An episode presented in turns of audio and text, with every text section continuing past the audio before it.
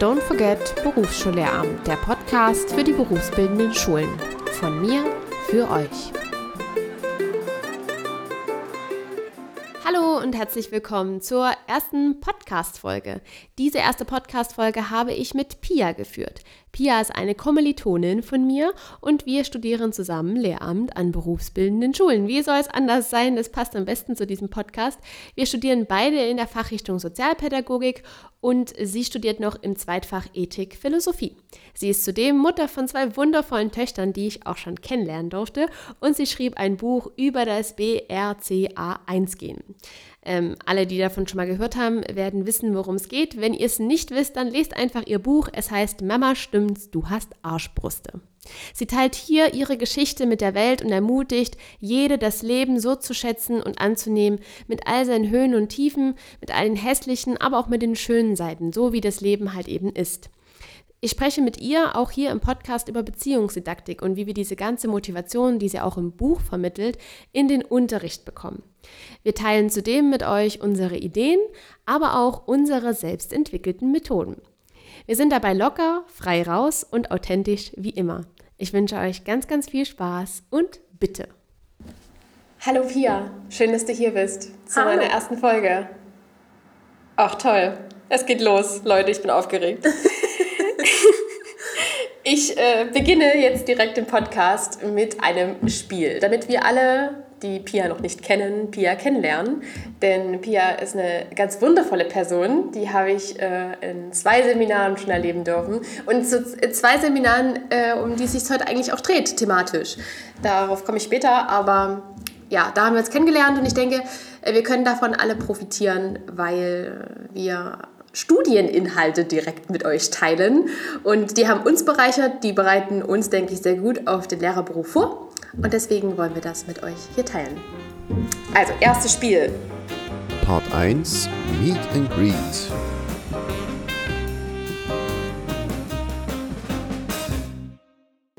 Ich stelle Pia Fragen oder Sätze, Satzanfänge und sie beendet es. So, hallo Pia.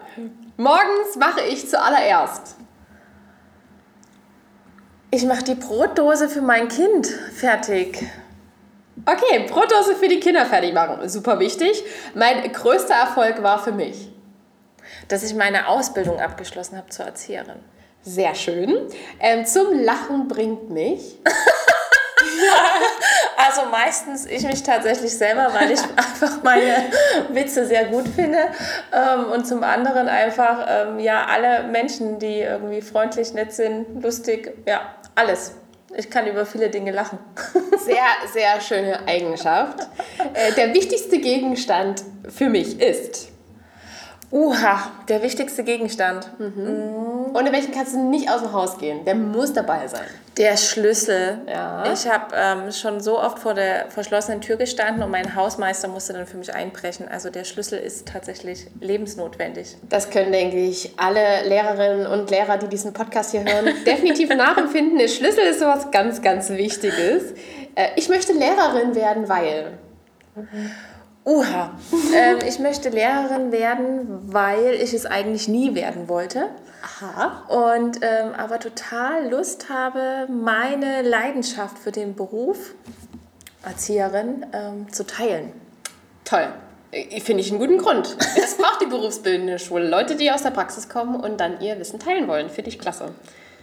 Wenn ich eine Sache in der Schule ändern könnte, wäre es eine Sache. Es gibt, glaube ich, viele, aber eine Sache. Und die wird dann auch sofort umgesetzt werden. Mhm. Flache Hierarchie. Oh, toll, ja. Richtig gut. finde ich auch gut. Ah, da kommen wir vielleicht später. Äh, passt gut zum Thema, finde ich. Sehr gut. Ja.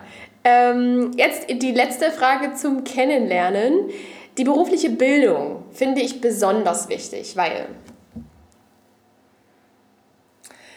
das ist einfach der Anfang von allem. Mhm. Also ähm, berufliche Bildung bedeutet ja, dass ich im besten Fall einen Beruf erlerne, den ich bis zu meinem Lebensende vielleicht ausführe. Und das muss das Interesse, die Leidenschaft wecken können, mhm. damit ich mit einer Portion Leidenschaft einfach im Beruf stehe. Perfekt. Ja, ich finde es auch. ich glaube auch die berufliche Bildung, jetzt kann ich ja meinen Senf dazugeben, ja, mich kennenlernen. die berufliche Bildung finde ich, die ist einfach alles. Also, oder beziehungsweise sie kann jeden treffen. Ja. Denn natürlich kann man sich erstmal für die allgemeinbildenden Schulen entscheiden und auch so einen geradlinigen Weg gehen. Das machen auch viele. Aber das meiste, die meisten Menschen auf diesem Planeten, ich sag mal eher in Deutschland, ähm, genießen berufliche Bildung. Und deswegen finde ich es auch so krass, dass es gar nicht so im Mainstream auftaucht, wie es meiner Meinung nach auftauchen sollte. Ja. Genau. Super, cool. Das war so die erste Einführungsrunde. Und wir kommen auch schon direkt zum nächsten Punkt. Ich hoffe, ihr könnt Pia äh, jetzt ein bisschen, habt sie ein bisschen besser kennengelernt. Ich werde am Ende dann natürlich auch noch ein paar Infos äh, über sie mit euch teilen. All das, was Pia mir erlaubt, dass ich mit euch teilen darf. Und jetzt kommen wir schon zum nächsten Part. Part 2 Let's Talk About. Hier sprechen wir jetzt im Podcast über ein bestimmtes Thema. Das habe ich vorher mit der Gästin oder mit dem Gast abgesprochen. Und heute geht es darum, dass wir über Beziehungsdidaktik sprechen. Denn wir haben uns äh, jeweils in zwei Seminaren kennengelernt. Einmal zum Thema Supervision mhm. und einmal zum Thema Beziehungsdidaktik direkt. Und beide waren sich aber im Inhalt sehr ähnlich und haben uns sehr, sehr stark geprägt. Und ich habe mir im Vorfeld sechs Fragen überlegt, die mir sehr, sehr wichtig sind. Und wir spielen ein Spiel drei aus sechs. Das bedeutet, wir ziehen hier Lose. Die sechs Fragen sind hier in der Mitte des Tisches aufgebaut. Es sind innerhalb, also sie stehen in einem Los und wir ziehen abwechselnd. Pia zieht einmal mehr als ich, einfach weil sie hier die Gästin ist und voll den Vorrang hat. Und deswegen, Pia, let's go. Zieh mal eine Frage. Oh, ich bin ein bisschen aufgeregt. Ja, ich auch. Ich habe ja auch jetzt nur mal so kurz als Randmerkung auch keine Notizen dazu gemacht. Also ich habe die Fragen mir aufgeschrieben, weil ich sie interessant finde und antworte auch ganz spontan. So, ich halte auf. Ich hoffe aber, dass eine Frage drankommt. Eine Frage ist mir richtig wichtig. Ich hoffe nicht, dass sie drin bleibt. Was ist für dich respektvolles Miteinander zwischen Schülerinnen und Lehrerinnen? Das ist ähm, sehr, sehr wichtig. Also respektvolles Miteinander bedeutet für mich tatsächlich flache Hierarchie. Ey, da sind wir schon ja. bei dem Thema. Was ich ähm, gar nicht mag, ist tatsächlich diese Rolle von, ich bin der Lehrer, ich darf über alles entscheiden, reden und ähm, der Schüler ist irgendwo eine Position tiefer. Das habe ich leider schon im Praktikas erleben dürfen. Mhm. Ähm, und das finde ich ganz unangenehm, weil ich finde, Lernen ist ein Prozess, Hand in Hand. Mhm.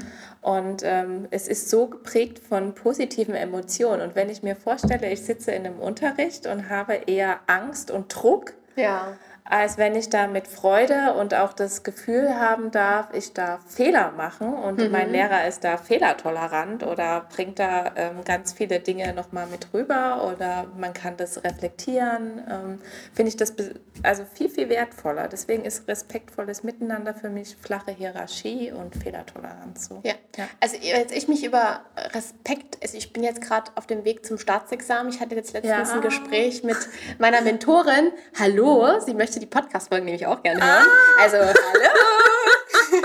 Und wir haben darüber gesprochen, was ist denn Respekt?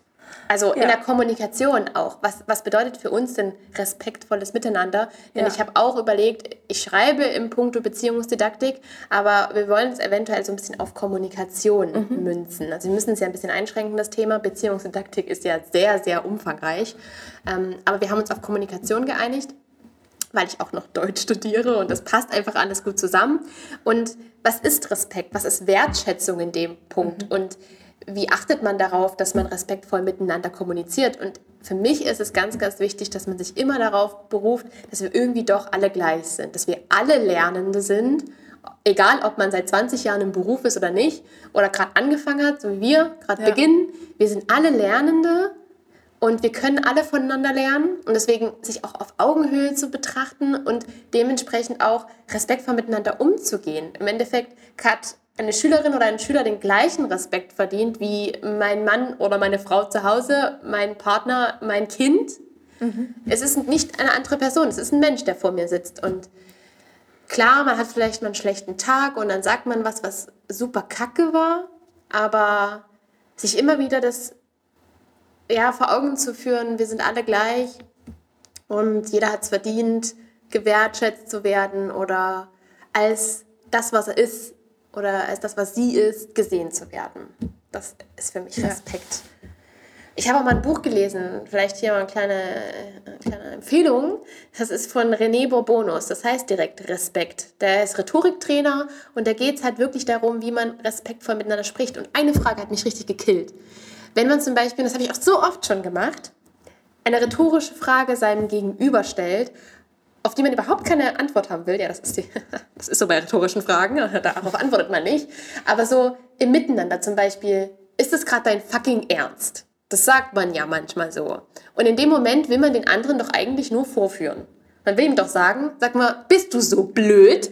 Ist es dein fucking Ernst gerade? Und das ist ja schon ein Stück weit respektlos. Also die Respektlosigkeit beginnt ganz niederschwellig. Auch wieder bei, ja, kleinen, also es fängt ganz unten an. Und ja, die kleinsten Kleinigkeiten können schon respektlos sein und sich einfach darüber wieder das Bewusstsein zu schaffen, was Respekt bedeutet. Ey, super cool. Äh, cool. Respektvolles Miteinander, ganz wichtig, wenn man beziehungsdidaktisch arbeiten will. Äh, ich zieh mal, oder? Mhm.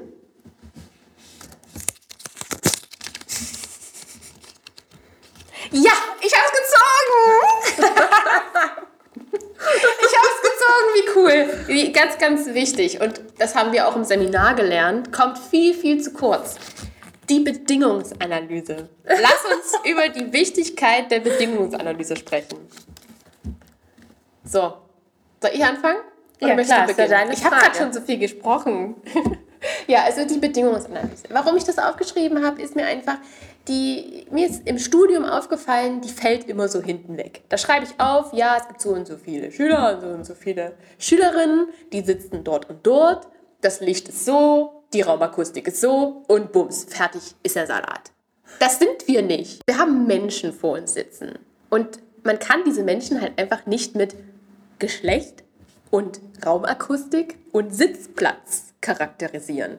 Also wenn ich mich auf Unterricht im beziehungsdidaktischen Sinne vorbereite, kann ich nicht nur das Geschlecht aufschreiben und wo, wo, die, wo diese Person sitzt. Das reicht nicht. So, deswegen finde ich sie super, super wichtig, dass man sie eigentlich viel, viel konkreter ausführt. Was sagst du dazu? Ich musste so ein bisschen schmunzeln, weil ich so an meine letzte SPÜ denken musste. Mhm. Da habe ich eine Bedingungsanalyse geschrieben, die ging über zwei Seiten. Weil ich Aha. tatsächlich, also ich bin ja nun wirklich Erzieherin und habe einfach ja schon immer ne Beobachten und Gruppengefüge, eine Gruppendynamik und das alles habe ich angefangen da aufzuschreiben, weil ich das einfach hochspannend fand. Ähm. Man Pia, ey. äh, ja, und mein Professor, äh, der hat da sehr, sehr geschmunzelt und hat gesagt, das war so eine ausführliche Bedingungsanalyse. Aber ich fand es so wichtig, weil ähm, tatsächlich es gab so, so Auffälligkeiten. Da war zum Beispiel eine Schülerin, die war unglaublich nervös, wenn, wenn die irgendwie dran war. Ne? Wenn die sich gemeldet hat, die Hand ging nie hoch. Die war immer einfach nur so an der Hüfte. Also sie, sie hat den okay. Arm nicht hochgenommen, aber sie wollte eigentlich was sagen. Und ähm, wenn sie dann geredet hat, dann hat, hat sie angefangen, an ihren Fingernägeln zu kauen und Gruppenauswahl. Das, das war ganz, für sie ganz schwierig. Und dann habe ich so gedacht, Mensch, da gibt es aber noch mehr. Und das alles muss man ja schon beachten, weil, da kommen wir auch schon wieder dazu, Wohlbefinden. Ja. Und ähm, genau, deswegen, ich schreibe tatsächlich auch sehr große Bedingungsanalysen. Ja. Na gut, äh, ich habe mich da irgendwie an diese Handreichung in der Uni orientiert. Da stand halt eben nicht mehr viel da und ich war froh, dass ich dieses Zeug hier hinter mir hat und das alles geschafft habe. pünktlich zur Abgabe. Ne? Deswegen, ich habe mir Bedingungsanalyse meistens nicht so Gedanken gemacht. Aber bis halt zu diesem Seminar, wo wir auch darüber gesprochen haben, dass wir ja, genau auf sowas halt eben ja. achten sollten. Was kennzeichnet die Leute? Und äh, übrigens, kleiner Tipp oder das, was ich mir jetzt gedacht habe, weil ich lerne ja und möchte mich auch verbessern und ich gehe am Montag ins Praktikum und habe mir eine Freundebuchseite erstellt. Ich, ich frage da Dinge wie, das ist mein Name und so möchte ich von dir genannt werden, dort sitze ich, ähm, das mag ich am liebsten, das zeichnet mich aus. Und also so also viele Fragen oder wenn ich mir Informationen beschaffe, dann suche ich dort, dann gibt es Instagram aufgelistet zum Ankreuzeln oder über Podcasts. Also so, dass ich schon von vornherein am ersten Tag die Schülerinnen und Schüler, die ich unterrichten werde, kennenlernen kann. Über eine Freunde-Buchseite, habe ich mir überlegt. Und daran kann ich ja natürlich auch meine Bedingungsanalyse schreiben oder meinen Unterricht auch viel besser planen. Weil wenn ich sehe, 90 Prozent der Schülerinnen und Schüler gehen über Instagram, wenn sie was wissen wollen, ja, dann nutze ich das doch für meinen Unterricht. Dann lasse ich die Schülerinnen und Schüler doch genau so lernen, wie sie es möchten. Also das ist auch für mich super wertschätzend und ähm, ein respektvolles Miteinander, wenn man den Schülerinnen und Schülern zuhört und dann den Unterricht so macht, dass es zu ihnen passt und nicht, wie ich es mir halt eben gern vorstelle. Klar, jeder kann sich da auch ein bisschen selber mit einbringen, aber ich, wir machen es doch irgendwie doch für die Schülerinnen und Schüler. Zum Teil auch für uns, weil wir es jetzt auch im, Rahmen unseres Studiums irgendwie machen müssen. Aber dann später machen wir doch alles für Schülerinnen und Schüler. Warum sind die da? Was machen die gerne? Müssen wir rausfinden. Und ja, das ist, äh, Beziehungsdidaktik haben wir auch in den Seminaren gelernt, das ist viel Arbeit. Ne? Mhm. Und ich, ein Satz, der fällt mir gerade ein. Im Gespräch mit meiner Mentorin. Hi. ähm, da haben wir darüber gesprochen, Beziehungsdidaktik oder allgemein, dass man mit Schülerinnen und Schülern Beziehungen pflegt, ist so logisch, dass man es nicht greifen kann. also, es ist so klar. Und es ist, ja, jeder weiß, das muss man machen. Also zumindest denkt man sich das so. Aber es ist so schwer umzusetzen, weil ja, es, es halt so logisch ist irgendwie. Ja, und es ist auch irgendwie trotzdem abstrakt. Ja. Also jeder weiß irgendwie, Beziehung, Bindung, irgendwie das war anzufangen, aber wie umfangreich das ist, also es ist so schwer greifbar, weil einfach so viel reinfällt. Ja. Und es rutscht halt einfach auch so schnell durch wenn man jetzt die ganzen Rahmenbedingungen noch betrachtet, die genau. Lehrerinnen genau. und Lehrer erfüllen müssen. Es wird ja auch nicht weniger von Schuljahr zu Schuljahr, so wenn man das äh, so mithört aus dem, aus dem Lehrerzimmer. Es wird halt nicht weniger. Und ja, man hat ja auch keine Zeit, ähm, tatsächlich für die Klassengemeinschaft zu arbeiten. Ja. Also die Zeit fehlt, die ist gar nicht mit einberechnet. Krass. Deswegen ist es irgendwie doch unsere Aufgabe, dieses äh, nicht greifbare, abstrakte doch irgendwie jeden Tag zu greifen und ja, mit einzubringen. Voll krass. Ja, und ich glaube, deswegen mag ich das Thema so. Deswegen killt mich das so, weil es überall ist. Es ist ja auch, es fängt, hört ja nicht in der Schule auf. Es fängt ja, es ist überall. Es ist der, die Art und Weise, wie ich mit Leuten spreche, in der Bahn, an der Supermarktkasse, überall. Wie, wie bin ich? Was bin ich für ein Mensch? Ja, Leute, das, mich killt das Thema wirklich. Und deswegen war es mir wichtig, dass das hier direkt am Anfang reingeschmettert wird. So, Pia, letzter Zettel. Äh, 6 aus 3. Nee, 3 aus 6. Ja, jetzt bin ich gespannt. Ach ja, hier. Was zeichnet eine beziehungsdidaktische Methode aus? Oh, cool. Ja, ey, das, das Schicksal auf unserer Seite. Ja, da muss ich tatsächlich erstmal drüber nachdenken. Da habe ich an unser Seminar gedacht und an unsere Methoden. Wie bist du denn rangegangen? Weil unsere Methoden, hier kleiner äh, Wink, die waren geil. Und äh, unsere Seminarleitung war super von uns äh, ja, perplex. Und genau, wir haben nachhaltig Eindruck hinterlassen. Und ich glaube, das ist super cool. Und deswegen, wie sind wir rangegangen? Also das Erste, was mir jetzt in den Kopf kam, wir haben uns natürlich erstmal darüber ähm, informiert, was sagt denn der aktuelle Stand? Mhm. Was gibt es denn für Bewegungen? Und ähm, dann hatten wir ja das mit ähm, Reflexion, Meditation, Bewegung, mhm. dass das die Sachen sind, die ausschlaggebend sind, damit jemand wieder in Balance kommt oder überhaupt das kann. Und deswegen haben wir ja unser Referat und unsere Zeit so aufgebaut, dass wir tatsächlich Reflexionszeiten eingebaut haben, Bewegung, also viel Aktivierung einfach. Mhm. Mm, und mir ist jetzt noch so gekommen, als ich dieses Seminar besucht habe und ähm, auch an unsere Stunde gedacht habe. Ja. Ich hatte damals ähm, als Erzieherin, ich bin ja immer noch Erzieherin, ähm, eine Weiterbildung ähm, besucht, die hieß Respekt als Antwort und Prinzip. Mhm. Und da ging es darum, ähm, wie baut man Beziehungen, Bindungen auf mit Menschen, die eigentlich keine Lust mehr dazu haben, weil ich einfach mit schwer erziehbaren Jugendlichen gearbeitet habe. Also die galten als schwer erziehbar, als verhaltensauffällig. Ich habe die tatsächlich nie so erlebt. Mhm. Aber ähm, das war so diese Art, ähm, wie man damit umgeht. Und es gibt da so ein Circle of Courage heißt es. Mhm. Ähm, ein Circle, wo man sozusagen naja, Punkte hat, die man erstmal abarbeiten muss, damit ein Mensch sich überhaupt positiv weiterentwickeln kann, sein Potenzial ausschöpfen. Und darum geht es ja eigentlich auch, was wir damit mhm. erreichen wollen. Ne? Wir wollen okay. Potenziale erreichen und erweitern. Und das Erste, was ist, man muss eine Zugehörigkeit schaffen. Okay. Und das äh, erlebe mhm. ich jetzt auch in, in, in, der, in der Klasse und in der Schule, wo ich gerade bin. Ähm, man muss einfach zu also zugehen auf die Schüler, sich mhm. nahbar machen, ähm, auch was preisgeben. Also ich glaube, nichts ist schlimmer, als wenn man da vorne jemanden hat, der, wo man denkt, okay, das ist jetzt die Lehrperson XY, mhm. die macht den Unterricht, das und das. Aber wer ist es eigentlich? Und erst dann kann ich mich ja öffnen. Dann kann ich mich auch trauen, mal Dinge zu sagen, wo ich vielleicht denke, uh, mhm. traue ich mich das? Genau. Ja. Das wäre jetzt meine Antwort zu deiner Frage. Also du gehst so ran an Methoden, dass du schaust, ist jede Methode irgendwie so aufgebaut, dass sich Schülerinnen und Schüler zugehörig fühlen, dass sie Teilhabe. Genau, das, das ist sozusagen der erste Punkt. Ne? Mhm. Zugehörigkeit ist der allererste. Dann geht es darum, dass ähm, die Lernenden erleben, in was bin ich denn gut? Okay. Also die müssen sich sozusagen ihrer eigenen Ressourcen bewusst werden. Mhm. Wenn sie das haben, dann kommt man zu dem nächsten Schritt und der sagt einfach, ich kann zu meiner Meinung stehen. Das ist ja auch was. Wir wollen ja Menschen ähm, eigentlich heranziehen, bilden, ja. die äh, mutig genug sind, sich auszudrücken, zu sich zu stehen und ja. zu sagen, das finde ich gut. Und der oberste Punkt ist eigentlich das, ich gebe mein Wissen weiter. Also, ja, toll. Das ist die super tolle Fortbildung gewesen. Mhm. die ich jetzt, also ne, im Kontext war das gar nicht in Schule damals gesehen, sondern mhm. tatsächlich in der Jugendarbeit, wird aber in Südafrika zum Beispiel im Schulsystem angewandt. Richtig cool. Also, also man kann sich das ja zumindest mitdenken. Das, wenn, ich wenn denke, das, das wird meine Staatsexamensarbeit. Also ich suche noch eine Mentorin. Weiß ja jemand zuhört. Ja, also ich bin tatsächlich in, bei unserer Methode so rangegangen.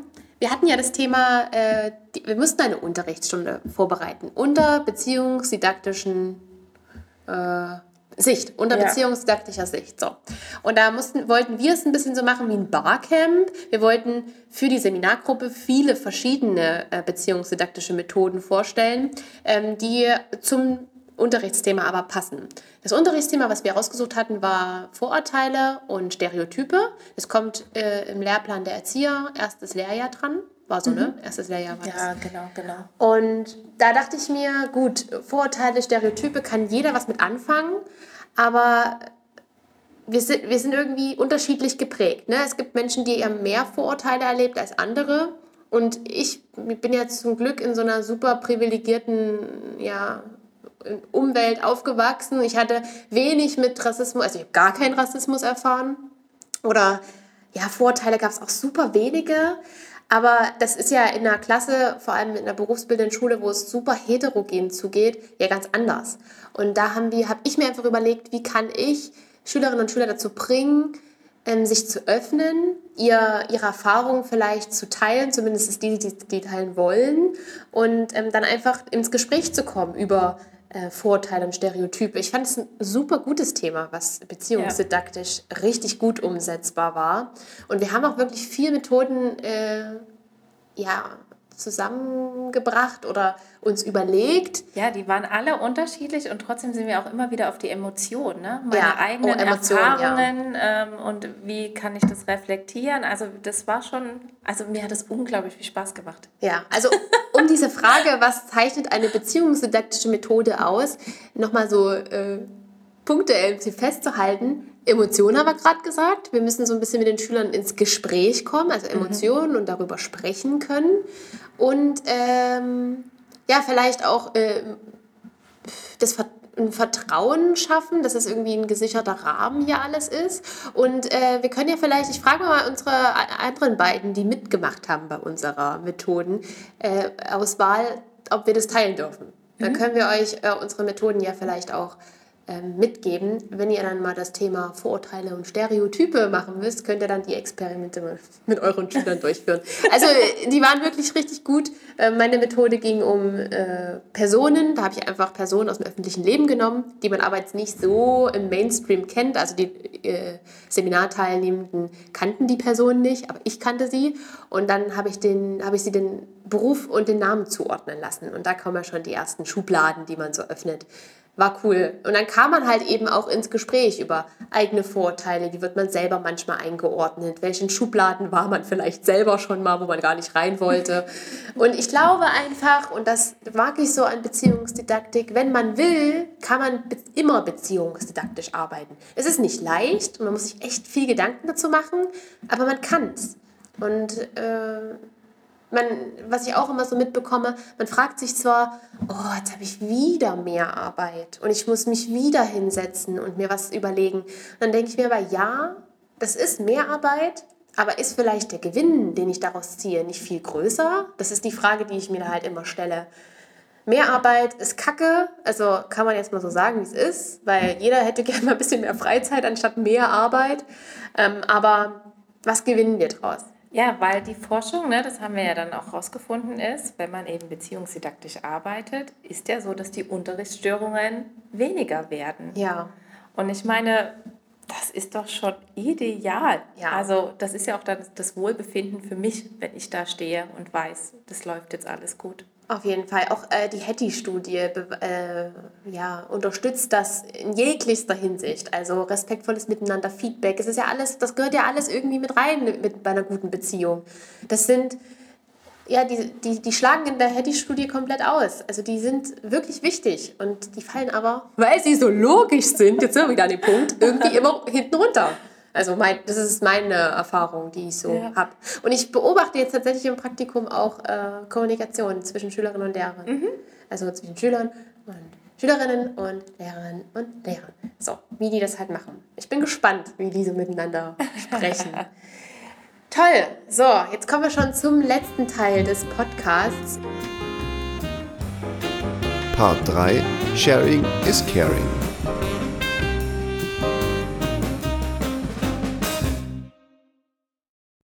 Jetzt äh, gebe ich das Wort nochmal an Pia. Sie hat die Möglichkeit, entweder eine Stunde, die sie vorbereitet hat, hier mit euch zu teilen und ihr zu sagen, warum das so toll ist. Oder, oh, sie kann auch beides machen von mir aus, eine Person, äh, die sie super inspirierend findet, hier ins Rampenlicht zu stellen und ihr einen Time to Shine zu geben. Sehr gut. Also ich habe mir ja im Vorfeld ein bisschen Gedanken gemacht und es war gar nicht so einfach, weil ich mir so gedacht habe, okay, Berufsschullehramt, ich darf ja eigentlich nicht nur von ähm, Sozialpädagogik ausgehen, mhm. was ich ja nun studiere mit dir. Und ähm, bin auf das gekommen, was mir unglaublich viel Kraft gegeben hat, um erstmal einen anderen Weg wirklich gehen zu wollen. Mhm. Und das ist eine DVD und das gibt es auch als Buch mhm. ähm, und das heißt Alphabet. Okay. Kennst du das? Alphabet habe ich schon mal gehört. Da ist so ein Baby vorne drauf im Wasser. Mhm. Und ähm, da geht es sozusagen darum, dass 98 Prozent der Menschen einfach hochbegabt zur Welt kommen. Aha. Hochbegabt bedeutet hierbei einfach nur, sie haben einfach einen unglaublichen Schatz an Potenzialen. Ja. Und was machen wir damit? Hm. Und ähm, Vera Birkenbiel, mhm. das ist ja auch eine, die ich unglaublich schätze und sehr, ja, sehr gerne lese. Super lustig, ich mag die. Ja, und ja. die hat ähm, auch dieses Thema mal aufgegriffen und hat gesagt, wir kommen mit so viel Potenzial auf die Welt. Wir sprühen vor Energie, ne? wir, wir sind munter und wollen was sehen und machen. Und dann kommt die Erziehung und dann werden wir gleich und klein gemacht. Mhm. Und Alphabet ähm, bringt ganz verschiedene Menschen einfach zu Wort. Also Gerald Hüther spricht, dann spricht, oh Gott, jetzt habe ich den Namen vergessen, ähm, der sozusagen da sich auch um diesen ganzen Lehrplan und wie funktioniert das in der Welt und der reist dann nach China und sagt so, ja, ähm, hier schaffen die halt alle sehr viel, ne? also alles Einsen und hier Druck mhm. und Schule und die machen einfach ganz viel. Und dann sagt er aber ganz klar, also für meine Kinder wünsche ich mir das nicht. Mhm. Und erzählt eben auch, dass er für seine Kinder eine alternative Schule gefunden hat, weil er einfach glaubt, dass es das nicht braucht. Und dann äh, sieht man eben auch oder liest ähm, von Managern. Und ähm, früher war es ja nun wirklich so, wir brauchten Bildung, die funktioniert. Ja. Knopf drücken, fertig. Ähm, das brauchen wir aber nicht mehr. Ja. Wir brauchen einfach innovative Ideen, wir brauchen Lösungsmöglichkeiten, wir brauchen auch mal um die Ecke denken. Und wenn ich jetzt an meine eigene Schulzeit so zurückdenke, Oh dann habe ich so gemerkt, die gab es gar nicht. Also Ja. es gab gar nicht über den Tellerrand schauen, sondern es gab einfach, das muss man jetzt auswendig lernen und das muss jetzt gemacht werden, aber ein Aufnehmen, Begreifen, mit sich tragen, das kam nie äh, dazu. Nee. Und dieses, diese, dieses Buch oder ähm, wie gesagt, gibt es auch als Film, ich glaube sogar bei YouTube kann man sich das ansehen Okay. ähm, ist einfach so kraftbringend, weil man einfach nochmal so bestärkt wird, ja, es braucht etwas anderes. Es braucht eine neue Schulkultur, um einfach Menschen in diese Welt loszuschicken mit offenen Herzen, die einladen, ähm, mal Dinge auszuprobieren, anders zu machen und auch einfach zu ermutigen. Super cool. Also ist dein äh, Rampenlicht-Gegenstand ein Film? Ja, Sehr gut. Also Leute, ich werde versuchen, ob ich das technisch hinkriege, kann ich euch jetzt zu dem Zeitpunkt noch nicht verraten. Aber ich werde es versuchen, euch diesen Film zu verlinken. Wenn es ihn bei YouTube gibt, wird es ja wahrscheinlich recht Ja. easy peasy werden. ja. Ja, also, äh, ich, super, cool, ich freue mich. Yes, geil. Dann äh, kann ich jetzt nur sagen, Pia, vielen Dank für dieses Gespräch. Ich hoffe, euch gefällt diese erste Podcast-Folge. Ich würde jetzt auch gerne sagen, schreibt es mir in die Kommentare, aber ich weiß noch nicht mal, ob ich irgendwo eine Kommentarleiste haben werde. Also, ich werde euch eine Möglichkeit geben, über Instagram ein Feedback zu geben und da würde ich mich freuen, wenn ihr uns sagt, wie wir das so gemacht haben. Also, tschüss, Pia. Ach, tschüss. Vielen Dank. Das war sie, die erste Folge von Don't Forget Berufsschullehramt. Ich hoffe, es hat dir Spaß gemacht und die Folge hat dir gefallen. Wenn es so ist, dann teile doch gerne diese Folge in deiner Story oder erzähl es einfach Freunden und Kolleginnen weiter. Das würde mir sehr, sehr helfen. Das Material, was wir in der Folge angesprochen haben, das wird es in einem Padlet geben. Dieses Padlet versehe ich mit einem Passwort und das ist jetzt dein Schatz. Und das Pass Passwort heißt Podcast der Liebe. Punkt. Und Podcast wird groß geschrieben, also das P groß geschrieben, der ganz normal klein und Liebe hat alle Buchstaben groß und dann noch ein Punkt dahinter. Damit müsstest du das Padlet knacken. Ich hoffe, es klappt. Und ich bedanke mich, dass du neben all den schönen Sachen, die du ebenso hättest machen können, dich für diesen Podcast entschieden hast und sende Grüße zu dir, wo auch immer du gerade bist. Diese Podcast-Folge war eine Produktion von Kelly Neubart, Musik und Schnitt Pavel Davidow. Relevante Instagram-Accounts sind Don't Forget Berufsschullehramt und Arschbrüste von Pia. Besucht sie gerne mal und lasst Liebe da.